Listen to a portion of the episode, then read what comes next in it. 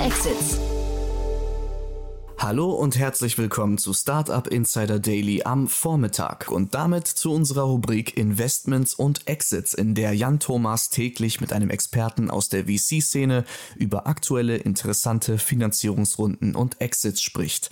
Heute ist bei uns Martin Janicki zu Gast, Partner bei Cavalry Ventures, dem Berliner Frühphasen Capital Venture Fonds und im Gespräch geht es hauptsächlich um JIT, das Cybersecurity Startup, das den Bereich der Produktsicherheit für Anwendungsentwicklung Entwickler in der Cloud zugänglich macht. Und die hatten eine Seed-Finanzierung in Höhe von 38,5 Millionen US-Dollar, angeführt unter anderem von Bold Start Ventures, Insight Partners und Tiger Global Management. Aber dazu gibt es jetzt gleich mehr von Martin Janicki. Mein Name war Levent Kellele und damit gebe ich ab an Jan Thomas. Viel Spaß!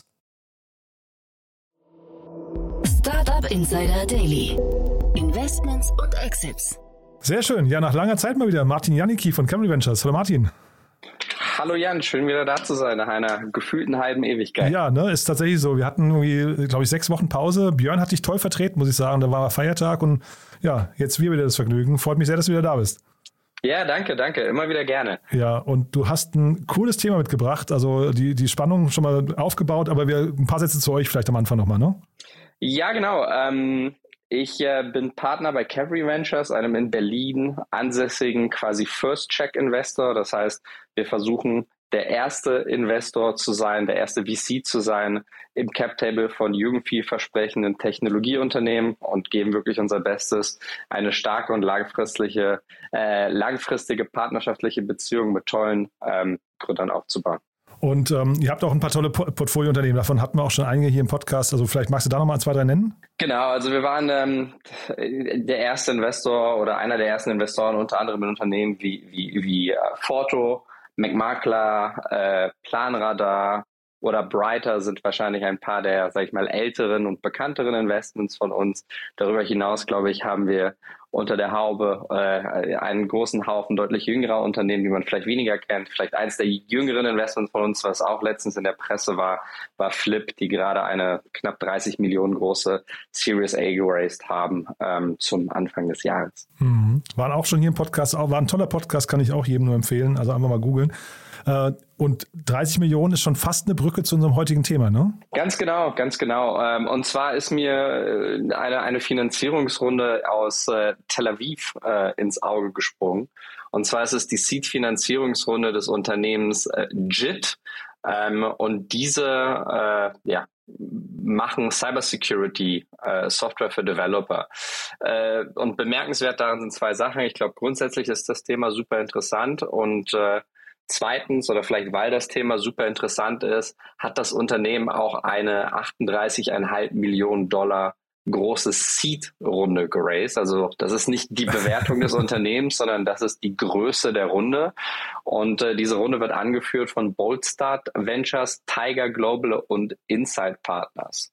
Ähm, ich also glaub, auch Namen, die man sich auf der Zunge zergehen lassen kann, ne? Also das sind, das sind tendenziell eigentlich, Boldstart ist ein sehr, sehr guter äh, ja, Frühphaseninvestor, insbesondere im Infrastruktur, Cybersecurity, Developer-Tool-Bereich.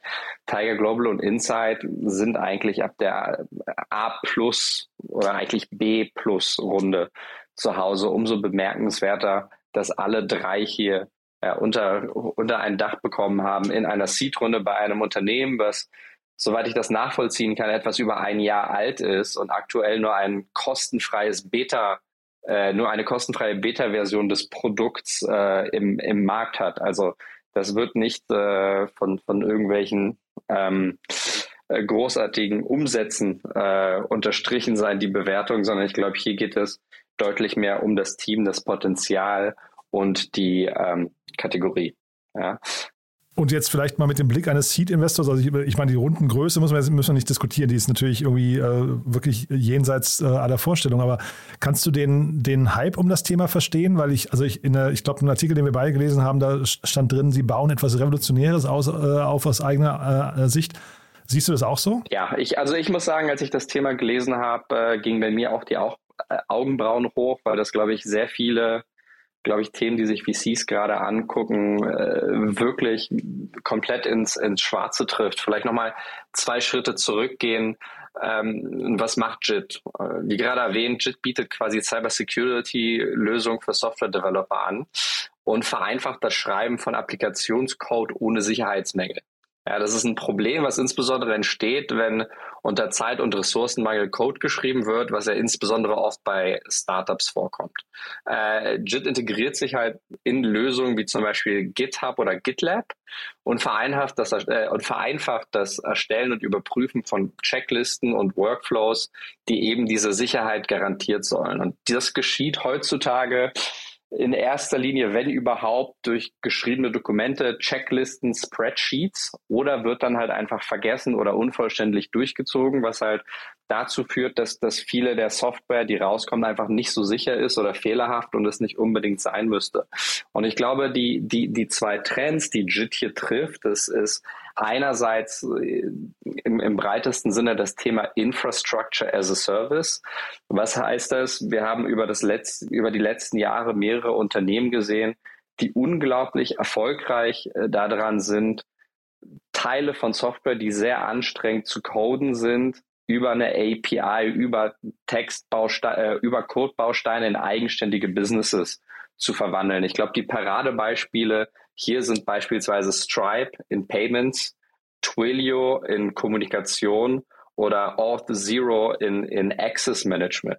Darüber hinaus gibt es noch ein, ein super interessantes äh, Startup aus Kalifornien, wobei Startup, die haben auch über 160 Millionen geraced, unter anderem von Sequoia, namens äh, Vanta und die verfolgen auch einen äh, relativ ähnlichen Ansatz, aber eher in Richtung äh, Zertifizierung, also Sachen wie SOC 2 oder, oder ISO, was, was auch grob etwas mit Security zu tun hat, aber ein bisschen aus einem anderen Kontext. Das heißt, der, der eine Hype-Begriff, sage ich mal, ist etwas Infrastructure as a Service und der andere Hype-Begriff ist äh, Cybersecurity als solches. Ähm, ich glaube, wir, die aktuelle, sage ich mal, Sicherheitslage ist, ist, sehr angespannt zwischen Staaten. Ich glaube, darüber hinaus äh, sind Sachen wie Ransomware-Attacken und, und ähnliche andere Cyberangriffe quasi an einem an einem ähm, All-Time-High. Gleichzeitig geht die Cloud-Penetration und die Soft-Verifizierung von eigentlich allem uns herum weiter voran und somit werden tendenziell immer mehr Sachen zu, zu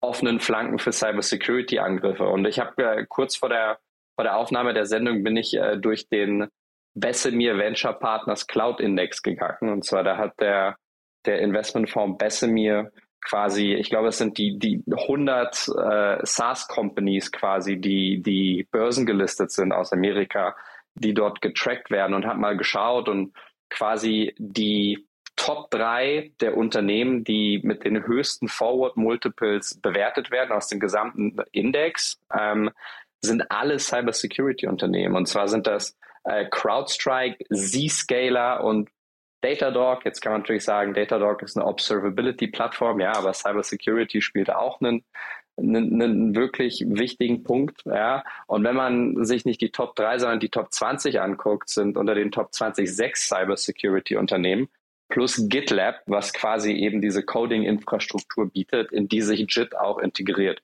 Also das heißt, ähm, wir haben hier wirklich eine Ansammlung von sehr vielen Hype-Themen, einen Wachstumsmarkt, ähm, ein sehr wichtiges, glaube ich, Problem, für das aktuell keine designierte Lösung, äh, sage ich mal, existiert. Und wenn man hierzu noch ein wirklich sehr starkes Team mit einem interessanten Ansatz hinsetzt, dann kann schon mal eine 38 Millionen Dollar Seed-Runde zustande kommen. Mhm. Wobei jetzt so ein CrowdStrike ist ja börsennotiert schon, ne? Wenn du sagst, die sind irgendwie. Genau, genau. Also alle, alle die Unternehmen, die ich aus dem Index genannt habe, sind bereits sind börsennotiert, weil sonst hätten wir natürlich auch, ne? auch die. Ja.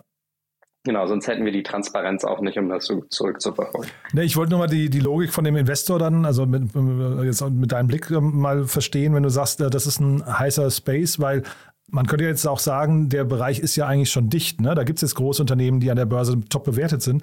Also wo ist jetzt quasi noch die Lücke für den nächsten? Das wollte ich wissen. Ich, ich, ich glaube, der, der, das, das große Missverständnis, was Cybersecurity angeht, ist, bevor man sich mit dem Thema auseinandersetzt, glaubt man so ein bisschen, naja, irgendwann wird es ein Unternehmen geben, äh, und äh, das wird mir jegliche Cybersecurity-Lösung aus einer Hand anbieten. Das ist, glaube ich, so ein bisschen der Wunsch des Käufers. Ja, weil Cybersecurity von der Mentalität her eigentlich relativ ähnlich gekauft wird wie eine Versicherung. Und wieso kann ich nicht alles bei einem Versicherer kaufen?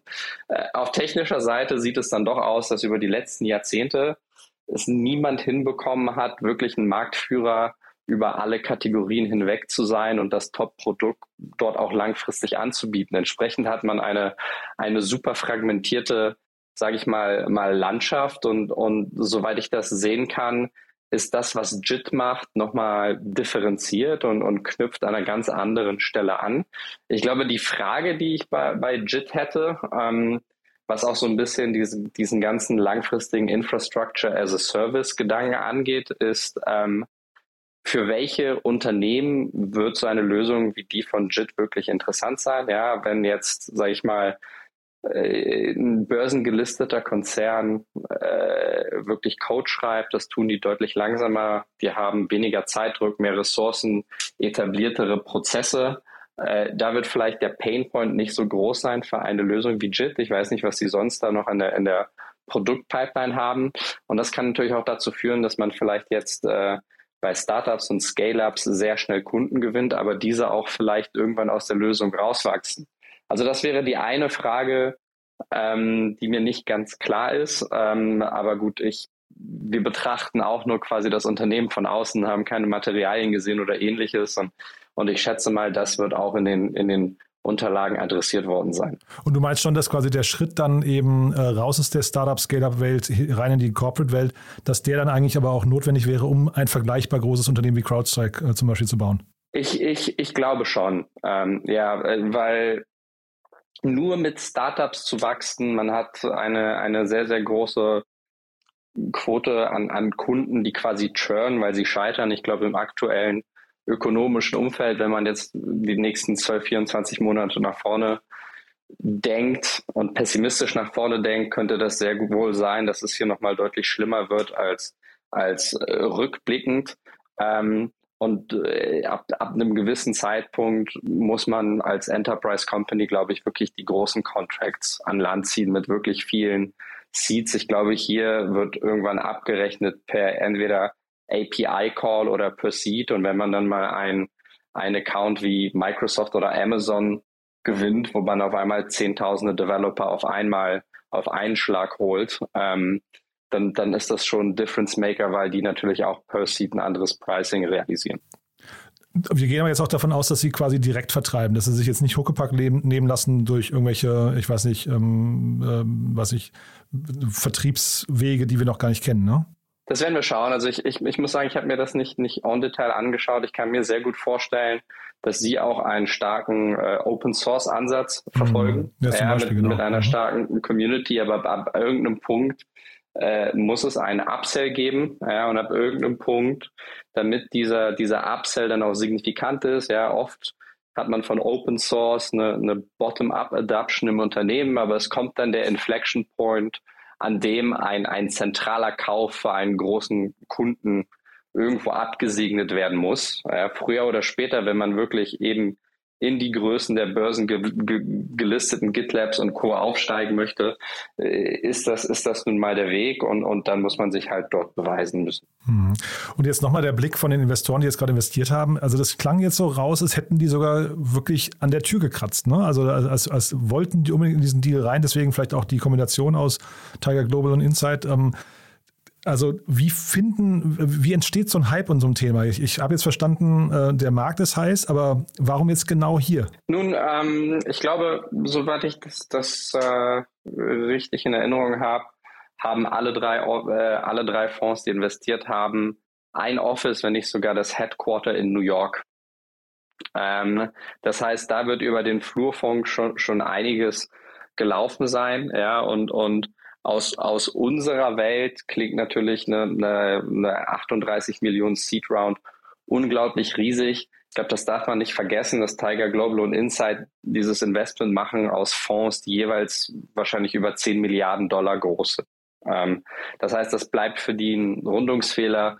Ich bin mir äh, ziemlich sicher, dass das von der Investorenseite bis zur nächsten Runde und wahrscheinlich auch darüber hinaus äh, Boldstart hier äh, der wichtigste Sparringspartner sein wird für den Gründer. Offiziell sind sie dann auch als der Lead-Investor aufgeführt. Boldstart ist, ist wirklich in diesen Bereichen ein sehr, sehr hoch angesehener ähm, Fonds und äh, ja, solche Dinge können dann halt auch mal schnell gehen. Ja, also VCs sind, sind super gerne äh, Herdentiere, leider. Ja, wir erleben das, glaube ich, im Fundraising von unseren Portfolio-Companies auch immer und, und am meisten Zug kommt auf eine Sache drauf, wenn, wenn das erste Termsheet da ist, weil dann ist das zweite, dritte und vierte dann auch nicht mehr weit. Und äh, vielleicht nochmal eine kurze Frage hier. Das, das Team, ähm, ich habe gelesen, da steckt ein Venture-Studio dahinter, von dem ich auch noch nie gehört habe. Äh, FXP heißen die, ne? Israelisch, amerikanisch. Äh, ist das, also kennt man die und ist das vor allem ein Modell, dem du, dem du äh, irgendwie jetzt auch noch mehr Traction zutraust? Ja, muss ich sagen, habe ich mir hier konkret nicht angeschaut. Ähm, Venture Studios äh, sind ein Modell, was, glaube ich, über die letzten Jahre ein bisschen am Abebben war. Einfach aus dem Grund, ähm, weil die stärkste, weil ich glaube, dass das Wissen und der Zugang zu, zu Investoren wurde immer ein bisschen mehr demokratisiert, zumindest in dem Hinblick, dass Leute wissen, wo müssen sie hingehen, um jemanden kennenzulernen. Und, und die besten Gründer, sage ich mal in Anführungsstrichen, so zumindest die Vermutung, haben das für sich selber lösen können, weil oft der Preis, den Venture Studios eben verlangen für ihre Dienste, sehr, sehr, sehr teuer ist. Ähm, und da wollten Gründer halt oft ihr Equity schützen und entsprechend sind, sind viele, sage ich mal, der stärksten Unternehmen an Venture Studios vorbeigezogen über die letzten Jahre. Nichtsdestotrotz kommen aus Acceleratoren immer wieder großartige Unternehmen raus. Wir haben in unserem Portfolio viele Unternehmen, die Acceleratorprogramme ähm, durch, durchlaufen sind, aber das ist immer eine, eine Einzelfallabwägung. Im Fall von, von JIT und dem Accelerator, aus dem Sie rausgekommen sind, habe ich da ehrlich gesagt keine weiteren Informationen. Na, ich fand es nur spannend, die haben irgendwie so ein Statement abgegeben, sie möchten so sein wie Elon Musk. Ne? Sie haben ein Unternehmen vorher aufgebaut, für 350 Millionen verkauft und wollen jetzt äh, dem besten Parallelunternehmer der Welt nacheifern, haben sie gesagt. Das fand ich irgendwie ein, so ein starkes Statement, ähm, wo ich nicht weiß, ob das irgendwie, also ob man das als VC auch gerne hört, sowas, ja. Naja, ich würde sagen, mit einer 38 Millionen Seed-Runde ist man dann schon mal hat man einen guten ersten Schritt gemacht und jetzt schauen wir, wie es weitergeht. Total. Bewertung kennen wir nicht, ne? Wahrscheinlich so, was würdest du denken, so 150 Millionen oder so? Ja, das ist natürlich eine gute Frage. Ähm, also klassischerweise rechnet man natürlich mit einer Verwässerung von 20 bis 25 Prozent. Ähm, ich kann mir aber äh, vorstellen, dass das in diesem Fall um einiges höher ausfällt. Ja, ähm, aber pff, ja, ich, ich, ich, würde, ich würde jetzt mal grob sagen, die Post-Money-Bewertung liegt wahrscheinlich bei 100, 120 Millionen. Ich würde sagen, die Gründer sind, sind ein Drittel, vielleicht 35, maximal 40 Prozent verwässert ähm, in, in der Runde. Also schon deutlich mehr, glaube ich, als in einer üblichen Runde. Ähm, aber klar, man kann jetzt natürlich auch äh, sich hinsetzen und sagen, ist das Unternehmen überhaupt 38 Millionen wert? Spannend. Behalten wir im Blick, Martin. Also wirklich ein super cooles Thema. Hat beim Lesen sofort gekribbelt, finde ich, ne? weil da halt wirklich viel Besonderes drin ist. Haben wir was Wichtiges vergessen dazu, würdest du sagen? Äh, nein, nein. Also ich glaube wirklich, das ist, das ist eine der Companies to watch, einer der Spaces to watch, ganz unabhängig von, äh, von den Investoren und von dem Betrag, der hier reingeflossen ist. Und äh, ich glaube, wir bei Cavalry gucken uns solche Themen in letzter Zeit verstärkt an. Das heißt, wenn da draußen Gründer sind, die an etwas in dem Bereich arbeiten, meldet euch gerne bei uns. Ja, dann, dann, vielleicht doch noch mal, dazu nochmal die Frage, was muss man jetzt mitbringen, um in dem Space noch zu gründen? Weil ich, wie gesagt, ich hatte ja vorhin gefragt, ob der Zug nicht abgefahren ist. Das hast du ja schon so ein bisschen kommentiert, aber da, da ist noch Platz für viele weitere neue Player, ja? Ich glaube, worüber wir uns verstärkt Gedanken machen, ist, ist das Thema äh, Cloud-Penetration und die Auswirkungen. Ähm, wenn man sich jetzt zum Beispiel in Europa äh, umschaut, sehr viel, sage ich mal, des Mittelstandes kommt jetzt erst in die Cloud ähm, oder kommt verstärkt in die Cloud.